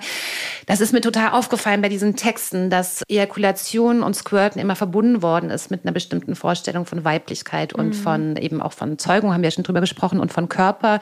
Und dass man da wirklich sehr aufpassen muss, wie man das so, welche Zuschreibung man da fällt. Mhm. Und ähm, Shannon Bell in den äh, 1980er, 90er Jahren hat zum Beispiel ist einen ganz anderen Weg gegangen. Die hat gesagt, also die konnte auf Knopfdruck squirten, ja, die hat meterweit gesquirtet, mhm. die hat mhm. sich für Squirt-Wettbewerbe ausgesprochen. Die konnte genau, genau, die konnte so auf einen Dollar squirten. Also die und die hat es ganz bewusst gemacht. Die hat es als, als körperliche ähm, Fertigkeit wahrgenommen und ähm, die hat gesagt, wir müssen ganz das ganze, wir müssen Geschlecht ganz neu denken aufgrund dieser dieser Option. Männer sind eigentlich die, also Frauen sind eigentlich die, die ejakulieren und squirten. Männer stehen Frauen da mhm. äh, hinken denen hinterher, weil Männer können irgendwann nicht mehr. Die sind dann irgendwann leer. Frauen können können squirten, squirten, squirten. Mhm. Frauen squirten mehr, sie squirten häufiger. Und sie hat gesagt, für mich ist ganz im Gegenteil, die Fähigkeit des Squirtens ein Hinweis darauf, dass die Geschlechter gar nicht so ne, getrennt gedacht werden können, dass mhm. es äh, Übergänge gibt, dass es vielleicht Unsinn ist, von Mann und Frau zu sprechen und da mhm. Sachen zuzuordnen, körperliche Fähigkeiten zuzuordnen, soziale Rollen sowieso. Ne? Und dann gab es aber zum Beispiel im Neotantra, das, was du beschrieben hast, eher die Idee, die Frau, die äh, squirtet, die ejakuliert, ist ganz nah dran an der, an der weiblichen Quelle dieser inneren Kaiserin, Königin, wie auch immer. Also da wurde das das als was ganz Weibliches, zutiefst mhm. Weibliches interpretiert, äh, interpretiert. Und das finde ich so interessant. Also, weil ne, eine Sache, mhm. eine Fähigkeit total unterschiedlich interpretiert. Und mhm, ja. ich finde immer wichtig, darauf zu achten, mit welchen Bedeutungen wird was aufgeladen und warum, ne? Welche Interessen stehen dahinter? Und mhm. ja, Genau, und zu dem letzten noch, so wie es jetzt gerade ist, fand ich ja noch sehr schockierend und musste das tatsächlich nachgoogeln, um dir dann zu glauben, okay. Ähm, dass ich glaube 2016 oder so in Großbritannien verboten, also weibliche Ejakulation, also Menstruation ja sowieso, weil Blut darf man ja in Pornos nicht zeigen, haben wir auch mit Polita Pappel letzte Woche ah, das drüber geredet. Ich nicht. Das ist ja, ja interessant. Ja, Blut okay. ist also Pornografie verboten, deswegen ja, Menstruationsblut ja. natürlich auch. Genau, Außer aber das ist blau. Huh? Ah, außer es ist blau wie in der Tamponwerbung. ähm, ihr wisst, dass gerade die erste Werbung mit äh, roter Flüssigkeit gemacht worden ist für Menstruationsprodukte. Ja, ja, das habe ich mitbekommen ne? auf ja, Instagram, ja, nicht mehr blau. Ja, genau, aber auf jeden Fall, dass Squirten da auch einfach verboten ist, weil das quasi als Urinieren auch gilt und das auch irgendwie schon wieder außerhalb der Sexualnorm, also irgendwie als pervers dann gesehen wird. Und das, und das war 2016 oder ich so. Ich glaube, ne? 2004 ging das los oder, und dann wurde das nochmal genau 2014, 2016 mhm. nochmal ausgeweitet auf äh, Video on Demand und Streaming-Angebote. Und in Australien war das äh, genauso. Ich mhm. bin jetzt nicht auf dem neuesten Stand, wie das jetzt gerade ist, aber genau die Argumentation war, es gibt kein Squirten, es gibt kein Ejakulieren, also muss es Urin sein genau. und Urin darf nicht gezeigt werden. So, da kriegt richtig also Gänsehaut. Jetzt, ne? Das ist ich nicht irgendwie richtig Gänsehaut. Ja. So, ah. ja. Ah, okay, aber da können wir jetzt doch mal eingreifen, mhm. einpacken und sagen, so was ist es denn nun? Es ist, was ist die Flüssigkeit und wie geht es? Und dann lass uns doch mal ein bisschen ins Detail gehen, was wir jetzt aktuell wissen über die Anatomie mhm. und über die Faktenlage, die aktuell neueste Faktenlage dazu. Mhm. Also, äh, Vielleicht können wir anfangen, wir können ja kleine Schritte genau. Was ist der Unterschied eigentlich zwischen Ejakulation und Squirten? Gibt es da einen Unterschied? Also es, es ist eigentlich total einfach. Mhm. Also der heutige, der heutige Stand der Forschung ist, dass es um zwei Flüssigkeiten geht, die völlig unterschiedlich sind und die mit völlig verschiedenen Organen in Verbindung stehen. Das eine ist die Ejakulation und die Ejakulationsflüssigkeit. Das sind ein paar Milliliter, das können auch mal nur ein paar Tropfen sein. Das ist weißlich, dicklich. Wenn man das chemisch untersucht, dann findet man also ein prostataspezifisches Antigen fehlendes PSA. Fructose ist da drin, also es könnte ein bisschen süßlich schmecken, genau. Und äh, diese Flüssigkeit wird wahrscheinlich in der Prostata gebildet. Mhm. Da muss ähm, man noch dazu sagen, also es gibt eine Pro was Prostata? Über die sprechen Stimmt, wir ja. hoffentlich später nochmal. Da, da, da schreibst du auf den Zettel, wir müssen ja, dringend genau. über die Prostata die, über die Anatomie reden wir noch. Okay. Weil es wird nicht in der Prostata vom Mann ge ge gebildet ja, genau. und fliegt dann in den Körper der genau. Frau, um dann da wieder rauszukommen. Schöne Idee. Kleiner Tipp. Und äh, die zweite Flüssigkeit ist die Squirting-Flüssigkeit. Die kommt sehr sicher aus der Blase.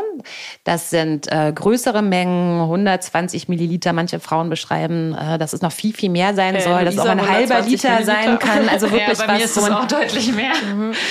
Ähm, ähm, aber kurz, ich muss kurz mal einhaken. Aus der Blase. Stopp, ich bin noch nicht fertig. Okay, weil ich, das wird jetzt eine große Diskussion, denke ich. Und das ja. muss ich noch sagen. Genau, die sich chemisch von Urin unterscheidet, aber es gibt Ähnlichkeiten. Also Harnstoff, Harnsäure, Kreatinin werden in dieser Squirting-Flüssigkeit gefunden und die sind auch im Urin.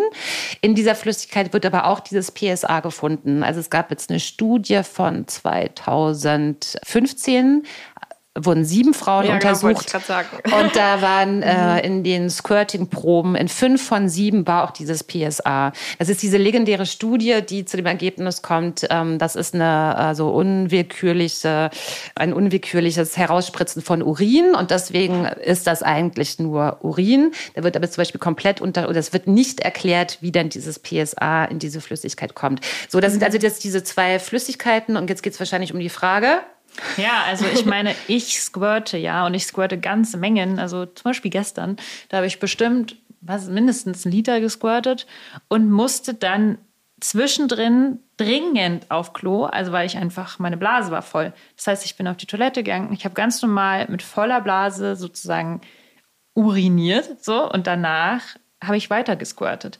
Und beim Squirten selbst rieche ich ja, dass da kein Urin drin ist und es ja. ist auch eine ganz andere Flüssigkeit. Das heißt, es kann eigentlich, entweder habe ich zwei Blasen, weil dann hätte sich das ja mischen müssen mit dem Urin, der und eine Minute später rausgekommen ist in der Toilette und ich noch eine Minute vorher gesquirtet habe. Das heißt, es kann ja nicht sein, dass der Urin so schnell da drin ist und ich schon beim zweiten Mal squirten merke, irgendwie muss ich auf Klo, aber ich mache noch weiter und dann beim dritten, vierten Mal denke, so jetzt mache ich eine Pause, gehe schnell auf Klo. Also es kann ja eigentlich nicht sein, dass diese Blase plötzlich das Urin hinzaubert und wegzaubert, immer dann, wenn die, wenn die Squirting-Flüssigkeit da gerade zwischengelagert wird. Deswegen glaube ich diese Theorie nicht mit der Blase.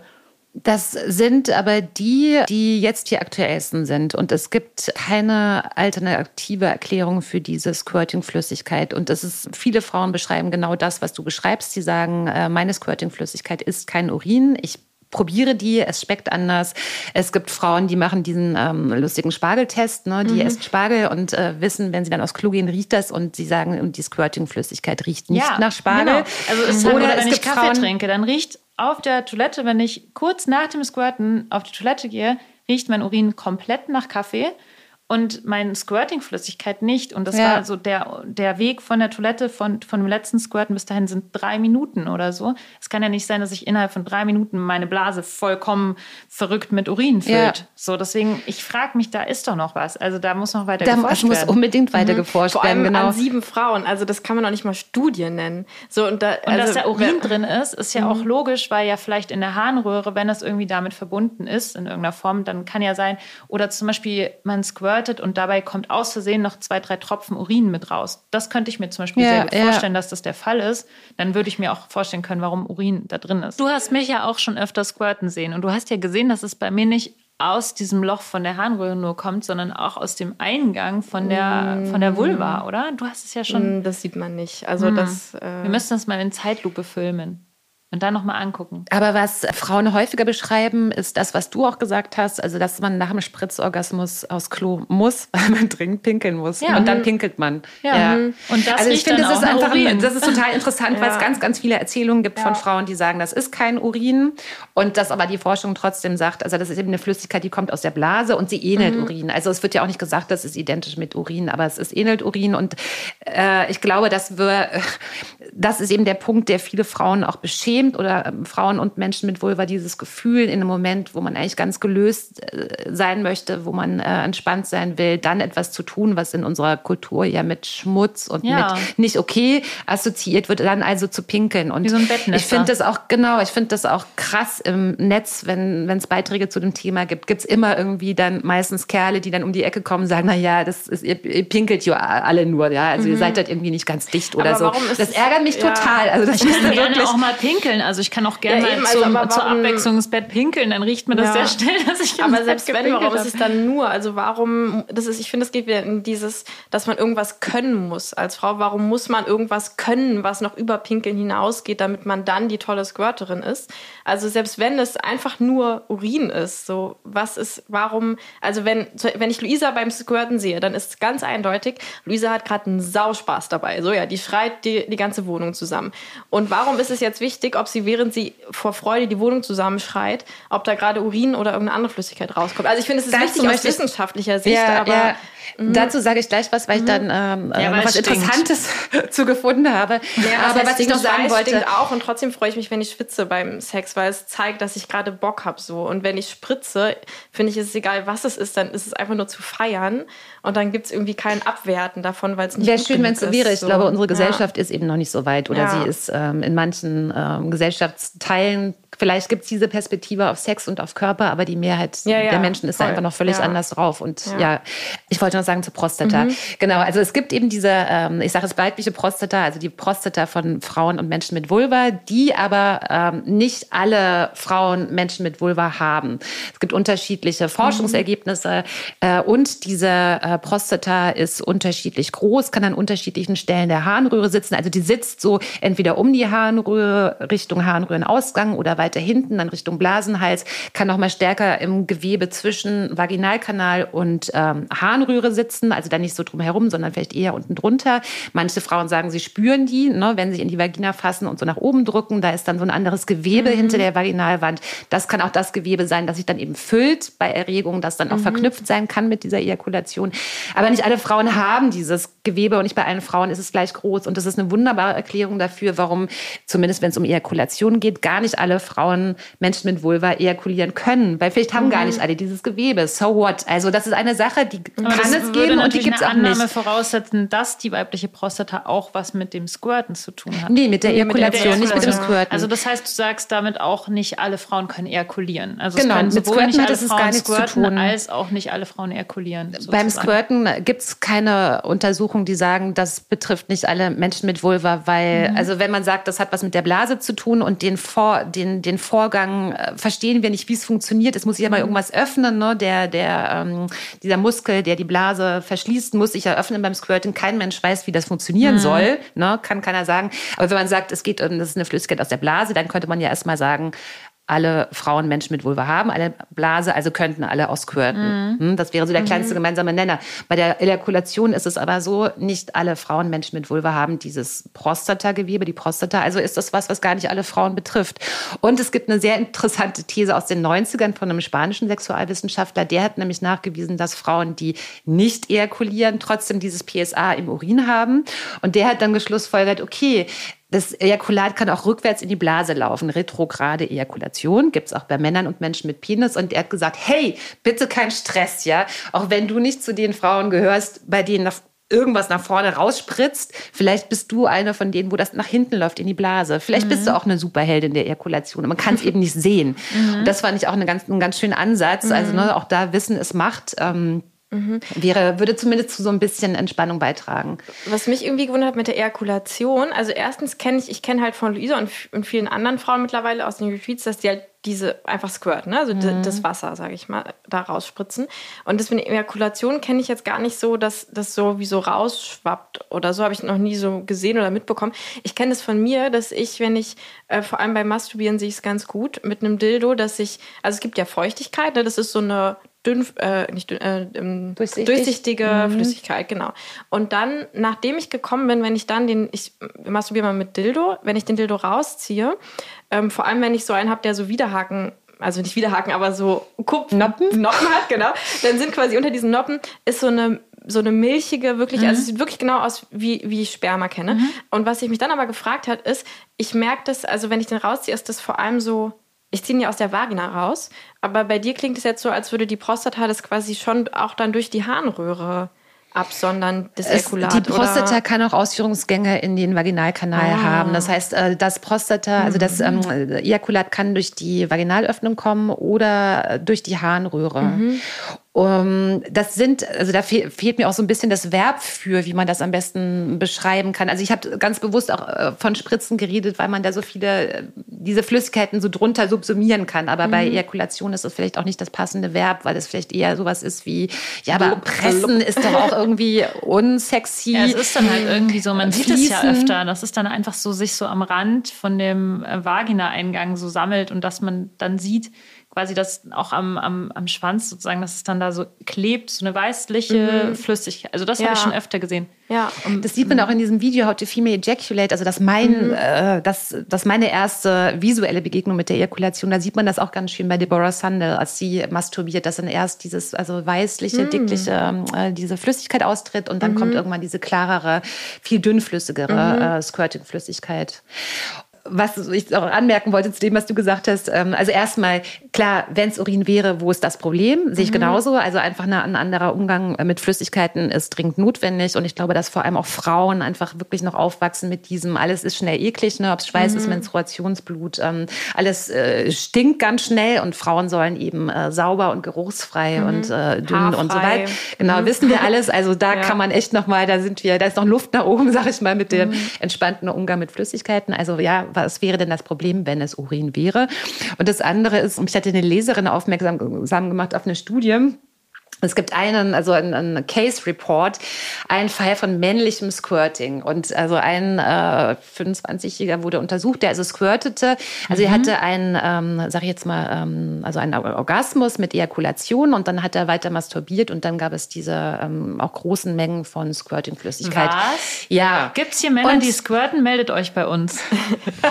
Für mich war das auch völlig neu, aber total interessant, wie das mhm. beschrieben wurde. Ja, mit welchen Verben, mit welchen Adjektiven. Also da ist es also eine also unique, also eine einzigartige Fähigkeit. Es geht ah, um ja. einen besonders starken Beckenboden, mhm. ja. Es geht um ein besonders großes orgastisches Gefühl. Also es wird mhm. wirklich als eine super Kraft geschildert, als was ganz Tolles. Es wird überhaupt nicht problematisiert, dass es ja. Urin ist, ja. Es ist Urin, da ist auch kein PSA drin. Es ist eher so eine Superpower, die wir jetzt haben. Hey, äh, Aber cool. riecht es dann auch wie Urin? Das wurde nur chemisch untersucht und war dann eben ähm, hatte Urinmarker, wie es äh, roch.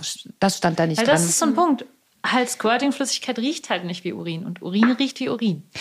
Aber ich wollte noch mal darauf hinaus. Mhm. Also das, da wird es ganz anders beschrieben. Und wenn wir uns dann diese Studie angucken von 2014, mhm. ja. wo gesagt wird, oh, leider, Frauen haben diese Inkontinenz. Genau, diese unwillkürlichen, so ne, da sind Frauen wieder ja. diese passiven Wesen, denen mhm. irgendwas beim ja. Sex zwischen den Beinen runterläuft und sie wissen gar nicht, was es ist. Ja, es ist dasselbe, was beschrieben wird, auf eine völlig andere Art und Weise. Und es wurden sogar Operationen, also ich weiß nicht, ob das auch in dieser Studie war, aber quasi vorgeschlagen und es gab auch Operationen, um das sich quasi wegzuoperieren. Das hat mich auch so. total fertig gemacht. Weil es halt eine Koit totale In Inkontinenz ist.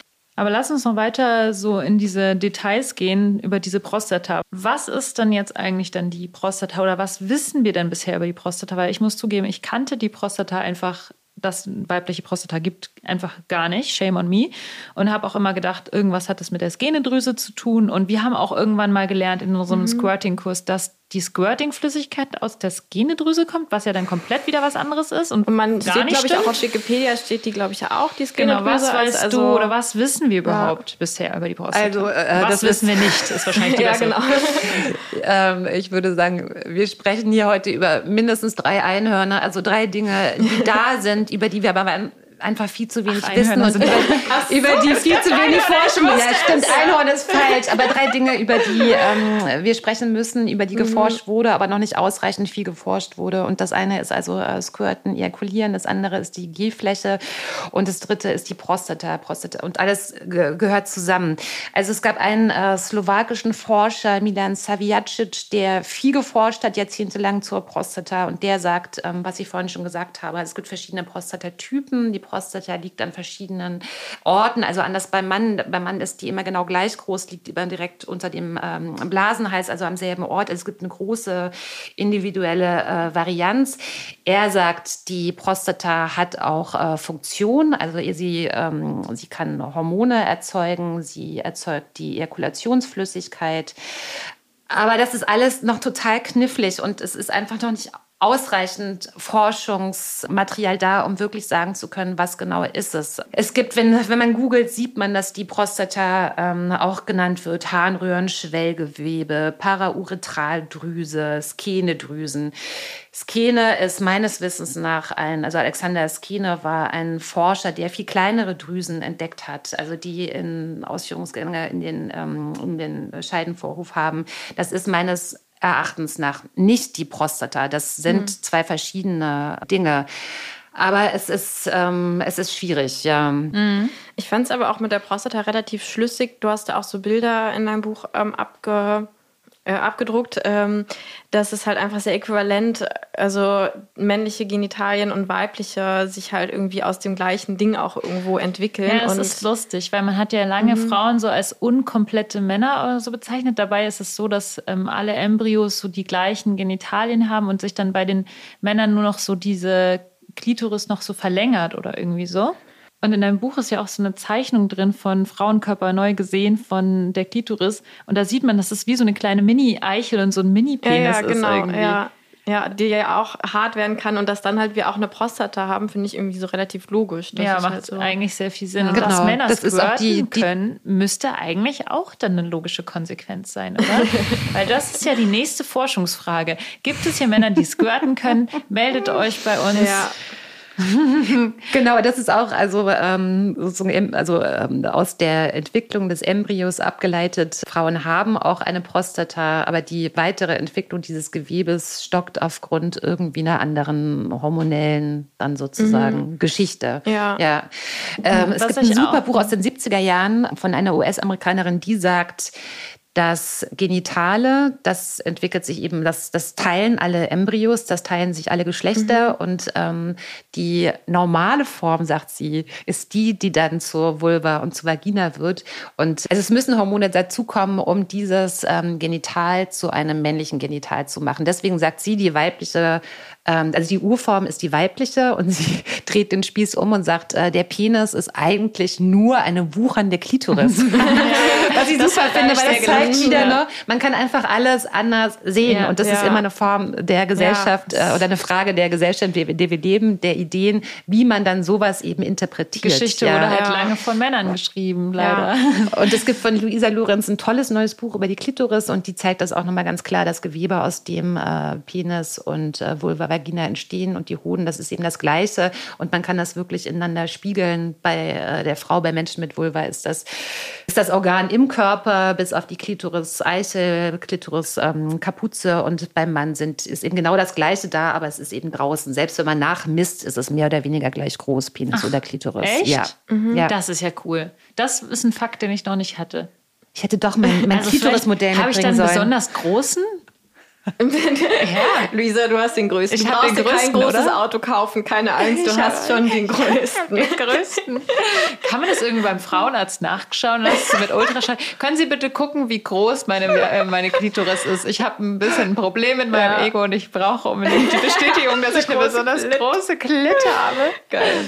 Was ich auch gerade noch ähm, erwähnenswert fand zum Thema Prostata war, du hast in deinem Buch irgendwann geschrieben, ich habe leider den Zettel, also den Vermerk da drin nicht mehr, dass man beim äh, Kommen manchmal den Penis aus sich raus, also wenn man einen Penis in sich drin hat, den aus sich rausstößt, weil die Prostata in dem Moment sich anschwillt. Kannst du dich erinnern an diese Stelle des Buchs? Ja. Und das Shannon Bell hat darüber ganz viel so. geschrieben. Ja. Wenn ich squirte, dann äh, ist es so, dass als ob, und jetzt habe ich darauf geachtet, nachdem ich dein Buch gelesen habe, habe ich beim Squirten ein bisschen mehr Siehst in mich reingefühlt. Das ist nämlich genau ja, so, ne? Man weiß was Buch, und deswegen nimmt man anders wahr. Das Buch hat mir extrem mhm. viel gegeben dafür nochmal, weil ich irgendwie viel mehr in mich reingehört habe und dann habe ich gedacht, ja, das ist so. Da ist wie so ein Ding, was sich aufblustert und deswegen wird der Penis aus mir rausgestoßen und ich kann das ja gar nicht steuern. Ich stoße halt immer den Penis aus mir raus Und wenn ich das nicht machen würde, dann wird es halt sehr irgendwie sehr eng und sehr wehtun. Also, und das liegt eben daran, dass sich anscheinend da irgendwas bei mir sehr doll aufblustert und vor allem dann eben beim Squirten.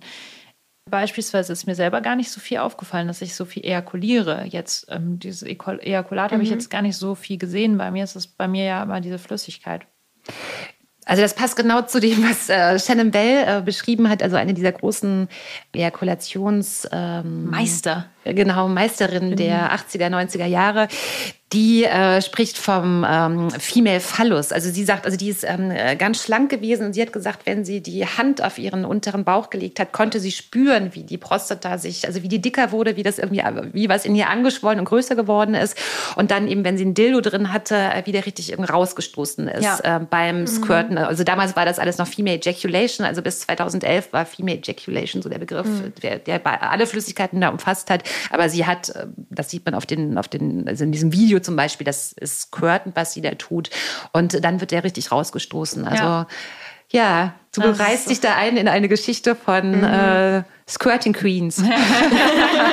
Was aber auch komplett mystisch ist, wie das passiert, finde ich. Also ja. warum hat die Vagina auf einmal auch diese Dinge die mein Darm hat, wo der Dinge raus, also so, Ach so, per, so Peris, wie heißt das, habe ich in Biologie gelernt, Peristaltik, ja genau, irgendwie so. Ja, ich glaube, in dem also, Fall ist es nicht so eine Peristaltik, mhm. sondern es ist wirklich wie, es plustert sich einfach komplett auf. Aber es muss ja schon nach außen drücken. Also ich sehe ja bei dir auch, man kann bei dir gar nicht, ich kenne es auch, wenn ich ja. dich mit einem Dildo, ich, ja. keine Chance, ich krieg den nicht drin. Also ja. wenn es dich nur aufplustern würde, dann könntest ja, es ja, würdest es ja festhalten, aber es ist wirklich, pff, so. Eine starke Beckenbodenmuskulatur wahrscheinlich. Ja, ich weiß gar nicht, ob ja, ich so eine starken Becken, weil zum Beispiel Lenia hat ja, macht ja, du bist ja viel sportlicher als ich. Also du machst ja wirklich viel mehr Sport als ich und hast auf jeden Fall eine stärkere Beckenbodenmuskulatur, 100 Prozent. Mhm. Und bei dir ist es ja zum Beispiel nicht so. Ich könnte nicht jemanden rausstoßen. Ich bin deswegen, eher so ein Einsaugender. Also ich kenne das zum Beispiel auch, mein Partner sagt oft so, dass er so richtig merkt, wie er so, wenn er seinen Penis nur so ranhält, eingesaugt wird. Ja. Also es ist irgendwie. Ich glaube nicht, dass es was mit Beckenboden zu tun hat.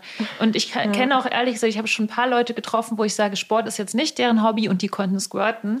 Das heißt, also nichts gegen Leute, die Sport nicht zum Hobby machen. Das, äh, nichts gegen Leute, die squirten können. Nichts gegen Leute, die squirten können, gar nichts. Aber ich glaube nicht, dass es was mit Beckenbodenmuskulatur zu, zu tun hat. Und deswegen glaube ich auch nicht, was bei diesem Mann, den sie da so hyper, hyper Megamann ja, beschrieben haben. ist immer hat, die Antwort ich, nichts auf alles. Mit Beckenboden du nicht weißt, was du antwortest, sagst, sag einfach Beckenboden. Einfach Beckenboden. Ist auch in der Sexualtherapie und so. Es ist immer so, ah, Sex zwischen uns läuft nicht mehr so gut. Ja, ja mach doch mal Beckenbodentraining. Ja. Ich habe irgendwie voll Schnupfen in der Zeit. Ah, Beckenbodentraining. Ja, unbedingt. Hattet ihr schon mal eine Folge zum Beckenboden? Hey, wir müssen, müssen mal eine Folge machen. über Beckenboden machen. Da kann ich auch nicht viel erzählen, außer ich finde die Übung wahnsinnig unangenehm. Mir wird ja auch immer schlecht. Ja, es ist so, es ist, so anstrengend, die Übungen zu machen. Diese Kegelübung, ne? dass man so, ich habe noch nie wenn man sitzt, ja, du brauchst das auch nicht, weil du einen ganz anderen viel Sport Aber machst. was gerade auch nochmal schön war bei, bei eurem Austausch ist, dass ähm, auch so ein neuer Blick auf die Vagina, finde ich, äh, längstens schon ansteht, dass es eben noch immer also, so eine Vorstellung gibt von, das ist was, was vor allem penetriert wird, wo aber selber mhm. gar nicht so viel gespürt wird, wo auch gar nicht so viel Aktivität ist und das ist einfach Quatsch. Also wie du mhm. gerade gesagt hast, ne? also und dieses Gefühl Von einsaugen, zupacken, festhalten. Mhm. Da ist, das wird schon lange beschrieben, aber das ist auch so was, so ein Wissen, was sich einfach nicht durchsetzt. Mhm. Ja, es ist eben nicht ein passives Penetriert ja. doch mal zu. Sondern da ist ganz viel Aktivität und äh, Bini ja. Adamczak hat diesen Begriff, ähm, ich weiß nicht, ob sie den mhm. geprägt hat oder einfach wieder nach vorne gebracht hat, der Zirklusion, also eben endlich ein Verb dafür, dass eben auch festgehalten wird, ne? nicht nur mhm. Penetration oder ein Substantiv. Ja. Das wollte ich auch noch kurz erwähnen, das kann man vielleicht auch rausschneiden, weil es gar nicht so ähm, wichtig ist. Ja, aber ich, ich habe mich mit einer Frau unterhalten, die auch so einen Ejakulations-Squirting-Workshop besucht hat und die also da nicht gesquirtet oder ejakuliert hat, aber die meinte, es war total super, weil sie sich ähm, einen halben Tag lang nur mit ihrer Vulva mhm. und vor allem mit ihrer Vagina beschäftigt hat. Und die meinte, sie wusste gar nicht, dass da so viel Wahrnehmungsfähigkeit mhm. äh, drin ist und dass sich die Vagina so unterschiedlich anfühlt. Ganz vorne, nur so dieser vorderste Ring hat eine ganz andere Wahrnehmung ja. als weiter hinten. Dann Richtung Muttermund wird es auch nochmal total anders ja. und total interessant. Und, und dann auch, ob man Richtung Richtung Darm, äh, Richtung Darm oder Richtung ja. nach oben drückt. Also es ist ja Und das finde ich ja. wunderbar, ja, weil das wirklich jeder mhm. Quadratzentimeter hat irgendwie ein anderes äh, Gefühl, sowohl für die Person, die ihre Finger drin hat, ne, als auch für mhm. die Person, äh, deren äh, Vagina da gerade ähm, gestreichelt, gedrückt oder wie auch immer mhm. ähm, berührt wird. Und das, äh, ja, also, ne, also zurück zum Anfang, zu diesem alten mhm. chinesischen Text. Also ähm, wir sind wirklich Analphabeten, was, ähm, glaube ich, äh, Sex, Sex angeht. Und das ist eben was, Penetration Penetration einfach mal nach hinten stellen und mal gucken, was ist denn zu spüren, wenn ich mich mhm. mal drei Stunden nur mit einer Vagina beschäftige. Mhm. Was passiert denn da so? Ja. Ja. Ich muss auch noch mal kurz dazu was sagen. Und zwar, was du gerade sagtest, dieses, ich mache was mit meiner Vagina. Ich bin nicht der passive, annehmende Typ beim Sex, sondern ich sauge ein, ich halte fest oder sowas. Und bei mir ist es eben, ich squirte. Und für mich ist der Punkt in meinem Leben, wo ich angefangen habe zu squirten, das ist nämlich erst drei Jahre her oder so, dass ich damit angefangen habe, wie so ein Gamechanger gewesen, weil ich nämlich plötzlich was gemacht habe. Und das ist mir, wo du es jetzt gerade gesagt hast, nochmal sehr stark klar geworden. Warum bin ich so selbstbewusst, seit ich squirte? Ja, weil ich nämlich nicht mehr nur die passive Empfängerin bin, sondern. Warst du ja eh nicht, aber du wurdest halt so. Ich habe mich selber so, ne? ich genau, habe mich auch selber selbst. so betrachtet, ja. vielleicht. Ja, genau. Und vielleicht ist es auch wichtig für, auch ob man jetzt squirtet oder nicht, dass man diesen Selbstbewusstseinsschub auch nochmal bekommen kann, wenn man nochmal so eine andere Haltung dazu hat, so ich nehme jetzt auf und ich halte jetzt fest und ich sauge jetzt ein. Ja. So. Lenia hat mir erzählt, dass ganz viele Fragen noch zum Thema Squirten reingekommen sind und wir können ja mal versuchen, die Fragen ähm, schnell und einfach zu beantworten. Ich kann auf jeden Fall auch gerne noch ein paar Tipps zum Squirten geben oder irgendwas darüber erzählen. Genau, und auf jeden Fall nicht alle Fragen, aber so ein paar, die wir noch nicht beantwortet ja. haben. Ich werde mal den Jingle drücken. Push the button. Notensprechstunde. Okay, ähm, Frau A unterstrich hat gefragt, kann man es steuern und entscheiden, wann man squirten will? Also am Anfang konnte ich das nicht steuern und entscheiden. Da war das so, dass, dass jemand hervorgerufen hat mit dieser typischen Komm-her-Bewegung in meiner Vagina. Äh, das war so der Anfang vom Squirten bei mir. Und dann habe ich festgestellt, ich kann squirten, wenn ich in der Reiterstellung mit jemandem Sex habe ähm, und habe dann so ein bisschen mehr das Gefühl dafür bekommen, wie ist es kurz bevor ich squirte. Und mittlerweile kann ich das, ähm, dann gab es eine lange Zeit, wo ich es nicht steuern konnte, wo ich irgendwie einfach gekommen bin und das Bett war einfach nass. Und jetzt so, ich würde sagen, so das letzte Jahr, also seit drei Jahren ungefähr squirte ich. Und das letzte Jahr, würde ich sagen, kann ich schon sehr gut steuern, so gut, dass ich es aufhalten kann, vom Bett runterspringen kann, neben das Bett squirten kann und wieder aufs Bett gehen kann. Oder zum Beispiel, es gibt auch Leute, die finden das geil, wenn ich ihnen ins Gesicht squirte, ähm, weil es so ein bisschen ist wie angepinkelt werden, nur dass es eben nicht so riecht wie Urin und ein bisschen in Anführungszeichen vielleicht sauberer sich anfühlt. Ob es denn sauberer ist oder nicht, wissen wir ja nicht. Aber jedenfalls finden das Leute geil. Und deswegen kann ich auch schon so auf Leuten in der Reiterposition Sex haben, merken, okay, ich komme gleich, ich komme gleich, ich komme gleich oder ich squirte gleich ob das kommen ist oder nicht, das frage ich mich auch immer. Und dann springe ich auf, stelle mich breitbeinig stehend im Bett über die Person und squirt auf die Person runter. Ja, also das kann ich sehr gezielt ähm, steuern. Es funktioniert bei mir, aber nur, wenn etwas in mir drin ist. Manche Menschen können ja auch kommen, wenn sie nur klitoral stimuliert werden. Das kann ich nicht. Sowieso klitoral. So. Jeder Orgasmus ist ein Klitoralorgasmus, aber die Klitoralperle Ach so, ja, stimmt. Außen, ja, ich muss das so mal außen. es ist so total schwierig. Durch ja. Vibrationen außen. Ja.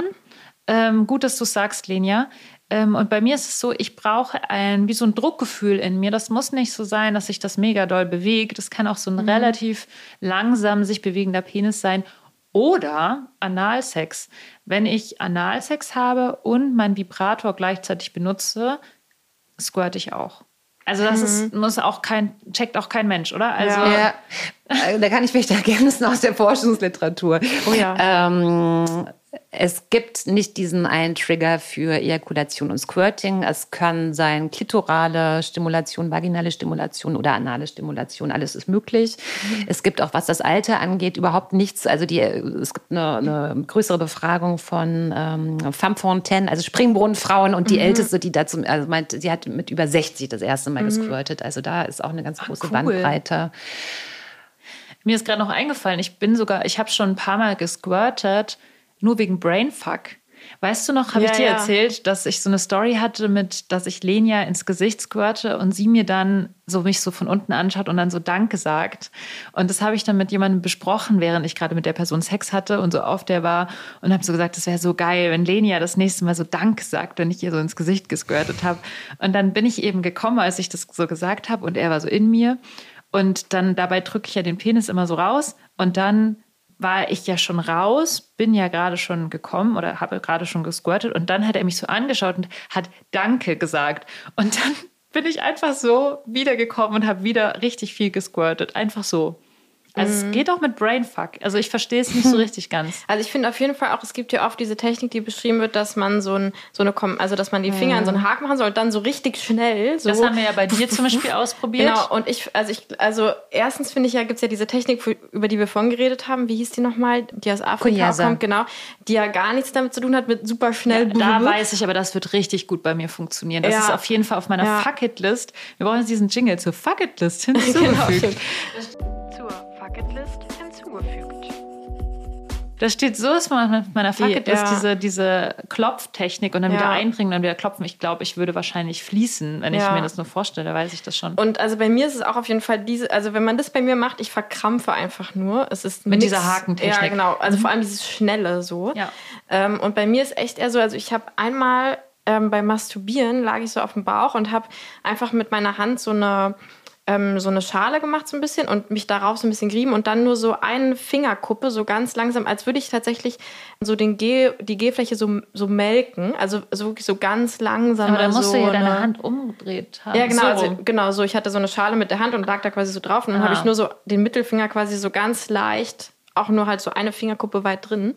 Und wenn ich das mache, dann merke ich immer so ein krasses, dieses Pinkelgefühl, Mhm. so, ähm, was ich dann super angenehm finde. Ähm, aber du bist dann, hast du eigentlich Einmal ist da so mal Wasser rausgespritzt, aber ich habe das halt auch einfach, also ich fand es auch nicht schlimm, ich habe das einfach so, als wahrscheinlich habe ich gerade gepinkelt äh, gesehen.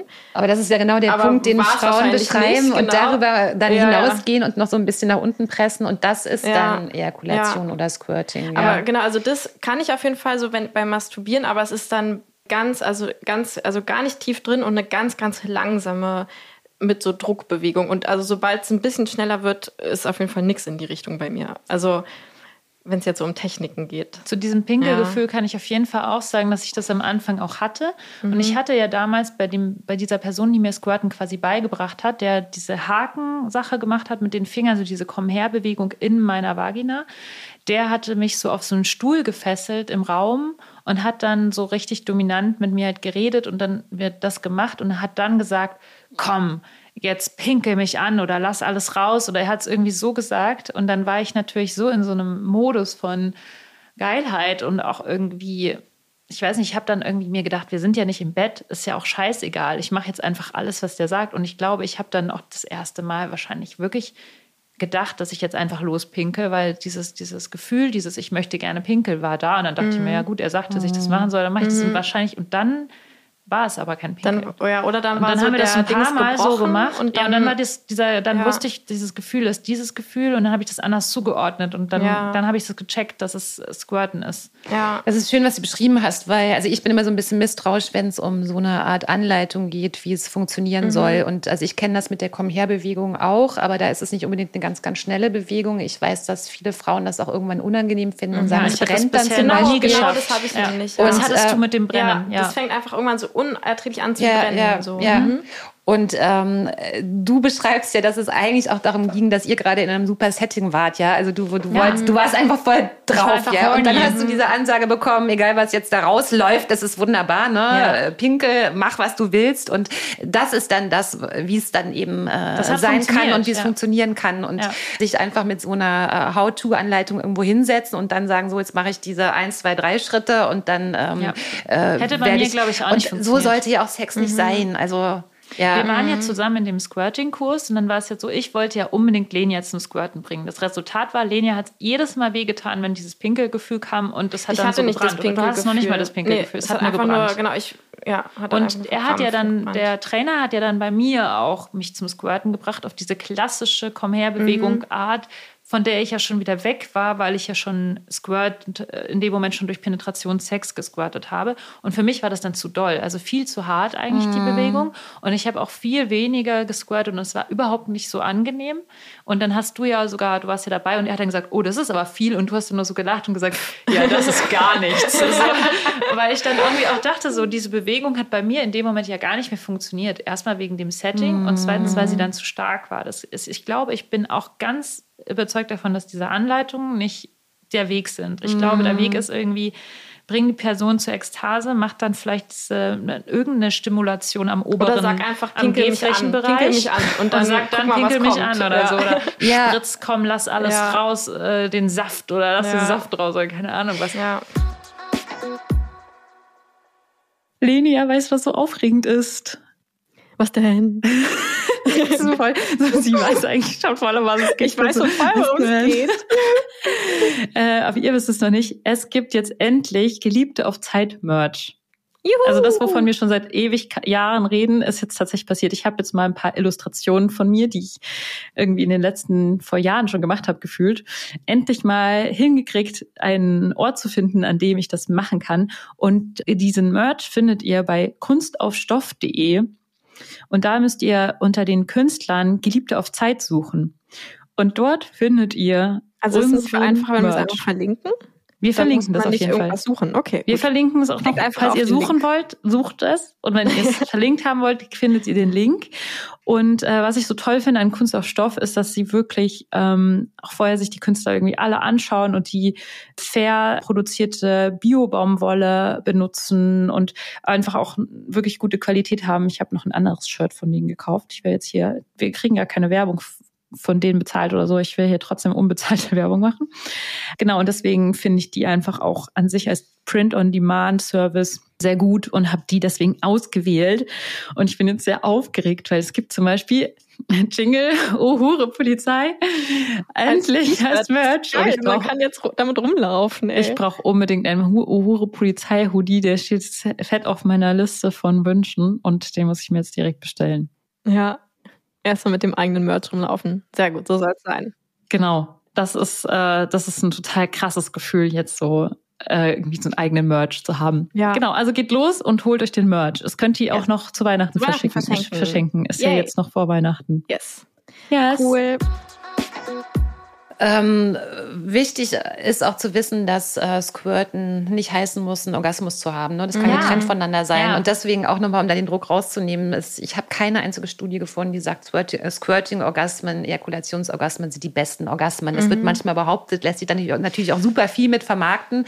Aber es ist einfach nicht so. Es gibt auch Frauen, die sagen, es ist eher anstrengend. Das, danach bin ich irgendwie, habe ich schlechte Laune. Ich muss die Bettwäsche auswechseln, äh, wenn ich einen One-Night-Stand habe oder irgendeinen Typen, den ich noch gar nicht kenne dann muss ich so viel erklären, das ist irgendwie so aufwendig, ist es mir eigentlich, es ist nichts. Und andere sagen eben, es kann irgendwie ein besonders großes Gefühl von Entspannung haben, von besonders großer Nähe. Also auch da ist es, äh, oder es kann eben überhaupt kein Orgasmus damit verknüpft sein. Ja, ja kein Stress. Ich kann ja, gar nicht oft also genug ich, sagen. Ich unterscheide das halt immer so. Also ich, ich sage immer, ich habe einen klitoralen und einen vaginalen Orgasmus, wobei das ja gar nicht stimmt, ne, Lenia? Du hast ja schon gesagt. Ja, aber irgendwie kein, will man ja unterschiedliche Aber für mich, haben, ich ne? unterscheide diese Orgasmen schon total. Also ich würde schon sagen, dass ich, wenn ich squirte, schon so eine Art Orgasmus habe, aber es ist wie so eine es ist wie so, mhm. es ist schon sehr geil und es ist schon sehr so, den ganzen, ich schaue dich gerade so intensiv an. Ja, aber ich kann es mir gar nicht vorstellen mit also dem es Ton. Ist so ein, es ist so ein, mhm. so ein, es ist schon sehr, sehr, so ein Relief. Vielleicht, ich mache ja dabei auch dieses ja, sehr laut, dieses, dieses Geräusch. Ja, ja. ja. Aber es ist wie, wie wenn sowas, äh, vielleicht so ein bisschen wie, ich musste dringend niesen und dann habe ich, oder ich gehe unter die Dusche und es ist warm und ich entspanne mich oder so. Es ist vielleicht eher so ein Gefühl. Eine große Entladung, ne? Das ist so eine Ent Entladung, genau. Mhm. Und das andere Gefühl, was stärker ist. Und wenn du mich fragst, was willst du heute Abend lieber? Willst du heute Abend einmal mhm. squirten oder willst du heute einmal diesen sogenannten klitoralen Orgasmus haben, den ich mit, mit meinem Vibrator selber mache? Ja, mhm. ich will meinen Vibrator, weil ich finde es besser, diesen klitoralen in Anführungszeichen Orgasmus zu haben, den ich habe mit meinem Vibrator außen, weil der fühlt sich halt sehr, den habe ich immer so 20, 30 Sekunden lang. Das ist so wirklich so, uh, den ganzen Körper und so. Und dieser vaginale, der ist halt sehr häufig hintereinander. Also ich squirte dann irgendwie so, keine Ahnung, zehnmal hintereinander. Wow. Und dadurch ergibt sich natürlich auch schon eine Menge an sehr geiler Erregung. Und das ist auch toll. Ich will es auch nicht missen. Äh, ich will auch nicht diese Frage gestellt bekommen, auf was würdest du jemals verzichten? Aber es ist sozusagen, ja, also es, man muss das halt auch unterscheiden. Und ich würde nicht sagen, dass eine Sache besser ist als die andere. Also das ist, das ist Quatsch, wenn, wenn man sowas hört und, und liest. Genau. Ja. Soll ich euch noch ein paar Instagram-Fragen ja, stellen? Gerne. Genau. Also wir haben zum Beispiel einmal von Fady noch die Frage bekommen, wie kann man das Ejakulat langsam herausbefördern, Schrägstrich massieren, also nicht so schnell und hart. Meint sie dann die Flüssigkeit oder dieses Ejakulat? Also diese, dieses cremigere? Ich weiß nicht, ob der Person bewusst ist, dass es einen Unterschied gibt. Für mich hört es sich so an, als ginge es um das Ejakulat und um die Prostata und um diese Bewegung, über die wir gerade gesprochen haben, die sie vielleicht mhm. auch, also vielleicht hatte sie mal einen Partner, eine ja. Partnerin, die das genau gemacht hat, ihm auch dieses sehr schnelle, sehr harte, hat das als unangenehm empfunden und fragt es, wie kann es dann ein bisschen angenehmer sein? Ja. Da wäre meine Antwort, äh, wie du gerade beschrieben hast, also mit dem Finger, der weniger tief äh, drin war, mit einer zarteren Bewegung, mit weniger weniger Druck. Mhm. Also es gibt nicht die eine Bewegung, die zum mhm. Ejakulieren ähm, führt. Ausprobieren, was mhm. passt für mich besser und gucken, was passiert. Ja, vor allem ausprobieren, weil in diesen ganzen Anleitungen steht ja, man soll die Klitorisperle in Ruhe lassen dabei. Also man soll nicht quasi oben auf der Klitoris dann stimulieren. Und bei mir zum Beispiel ist es mhm. so, dass mhm. mir das total geholfen hat, mhm. auf der mhm. Klitorisperle zu stimulieren. Und was für, wo und ist dieses, diese Anleitung? Also welche Anleitung ja, diese meinst du? Brigitte.de so, halt so. Ja, ne? online. Wie bringe ich eine Frau ja. zum Squirten? Das ist ja... Und zu der Frage mit dem langsam rauslassen, ich glaube nicht, dass das geht. Mhm. Bei mir ist es immer die gleiche Geschwindigkeit und ich glaube, ich habe schon ziemlich gute Kontrolle darüber. Aber ich meine, du hattest ja auch schon berichtet von diesen Weltmeisterinnen, die da irgendwie auf Centstücke und auf Lichtschalter spritzen. Auf dem Level bin ich jetzt auch nicht. Also ich kann jetzt nicht mhm. kontrollieren, wo ich hinspritze. So ich, außer ich lege mein Becken halt in die Richtung, wo ich hinspritzen will. So, mhm. genau. Aber also von der, also die Kontrolle von Geschwindigkeit, äh, die, die ist mir noch nicht begegnet ja. im Zuge meiner Recherche. Also ich habe die Frage äh, eher so verstanden, als würde es um die Ejakulation gehen und um die Stimulation der Prostata, ja. also der G-Fläche. Ja. ja. Die kann auch durchaus so, super langsam sein. Ich dachte jetzt schon auch, dieses Wasser spritzt ja bei dir richtig raus. Wenn ich mir jetzt vorstelle zu pinkeln und mich hinlege dabei, dann glaube ich, könnte ich es auch so, ma so, machen, dass meine Pipi so rausfließt einfach. Ja, aber das so, kann ne? ich gar genau, nicht. Das, das geht quasi nicht. Es ist wirklich pff, so. Das ist bei mir und eigentlich auch, äh, ja. immer und manchmal gibt es auch das, dass es langsamer rausfließt, aber das kann ich nicht, weiß ich nicht, warum ja. es so ist. Wobei das auch, ich habe auch eine Freundin, bei der fließt tatsächlich auch Wasser raus, vor allem bei Penetrationssex und das äh, fließt so nebenher, so wie so ein kleiner ja. Bach so nebenher. Genau. Hm. Naja, äh, noch eine Frage von Tammy. Gibt es auch ein Spielzeug, was das Squirten begünstigt? Ja, ich würde schon sagen, es gibt mehrere. Also ich persönlich bin ja eben Fan von Klitoris-Vibrator. Also Klitoris-Spitzenvibrator, wie nennt man sowas? Auflegevibrator. Mhm. Ich habe von einer Person schon gehört, die sich mit dem Womanizer zum Squirten Habe ich auch schon hat. gehört, ja. Das war die lustige Freundin, die sich dabei ihren Laptop ruiniert hat, Stimmt. weil sie hat sich, die wollte es, die, ja, nee, nee, sie wollte Squirten äh, aufnehmen auf Video. Ah, sowas. Ja. Und hat dann auf ihre Kamera von ihrem Laptop angemacht und ihr Laptop zwischen ihre Beine gestellt. Ja, was ja. passiert ist. Clever. der ganze Laptop nass. Ja. Das finde ich jetzt, das Video würde ich auch gerne sehen. Mhm. Aber damit, da hat sie auf jeden Fall den Womanizer benutzt. Und es gibt ja noch diesen Enjoy, ähm, heißt der? wird oft genau genannt, das ist dieser so Metall U-förmige, so ein bisschen mit so zwei dicken Kugeln ja. dran, so. Und den habe ich auch ganz gerne so drin, so ganz langsame mhm. Bewegungen. Also diesen, äh, egal was für ein Dildo man so einführt, bei mir finde ich, ist immer gut, dass man den wirklich nur mit so zwei Fingern nimmt und so. Mhm. Dann kann nämlich die Vagina selber den Weg finden mhm. lassen von dem Dildo. Und wirklich nur so ganz langsam und dabei halt irgendwie bei mir außen noch die mhm. Massage. Der geht halt durch diese gebogene Form, drückt der halt sehr stark auf eben die G-Fläche und dann eben die Prostata. Und das ist dann vielleicht für manche halt ganz gut, ne? Ja. Ja. Noch eine Frage? Ich weiß nicht, ob wir die beantworten können. Von Sassi, kann Squirting auf Dauer Inkontinenz auslösen? Nein, gibt es überhaupt keinen Anlass für. Wüsste ich jetzt nicht, warum. Also das würde ja bedeuten, dass Wer die, die Frage Beckenbodenmuskulatur ja. schwächt. Ist ja so, wie man fragt, kann, wenn ich zu oft pinkeln gehe, das auf Dauer Inkontinenz auslösen? Naja, ich verstehe also schon ja die Frage so, ob man so ähnlich wie wenn der Schließmuskel reißt, wenn man so, wenn man mal Analsex hat oder so ist, aber und das dann irgendwie dazu Also ich kann, ich kann mir ja das nicht vorstellen. Ja. Also wäre ja der Gedanke, dass ähm, also Squirting hat was mit der der Blasenschließmuskel äh, öffnet sich und es wird ähm, gesquirtet ja, und wenn man das zu häufig so. macht oder wenn das eben zu häufig passiert, weil es auch eher was ist, was eben nicht kontrolliert passiert, sondern eben also passiert beim Sex, dann mhm. kann da irgendwas nicht mehr richtig angesteuert werden. ich, kann dazu, ich glaube, da, dahinter verbirgt mhm. sich wirklich eher diese große Sorge, die ich auch total nachvollziehbar finde von Kontrollverlust. Also da passiert dann eben was, wenn ich squirte, was ich nicht wirklich kontrollieren kann kann, kann das dann auch in einer nicht sexuellen Situation mhm. passieren mhm. und dann ist es halt pinkeln und nicht squirten. Und ich lehne mich jetzt vielleicht weit aus dem Fenster, aber ich würde sagen, nein, also keine Sorgen machen, das ist nicht Das ist ja. nicht möglich. Würde mhm. ich auch sagen. Ich meine, ich mache das jetzt schon seit über drei Jahren oder seit drei Jahren so ungefähr. Ich habe gar nicht keinen Überblick mehr so. Und ich squirte extrem viel, weil ich auch sehr viel Sex habe und ich bin noch nicht inkontinent, Gott sei Dank. Mhm. Und ich habe noch nie davon gelesen und beschäftige mich seit über ja. 20 Jahren damit. Ja.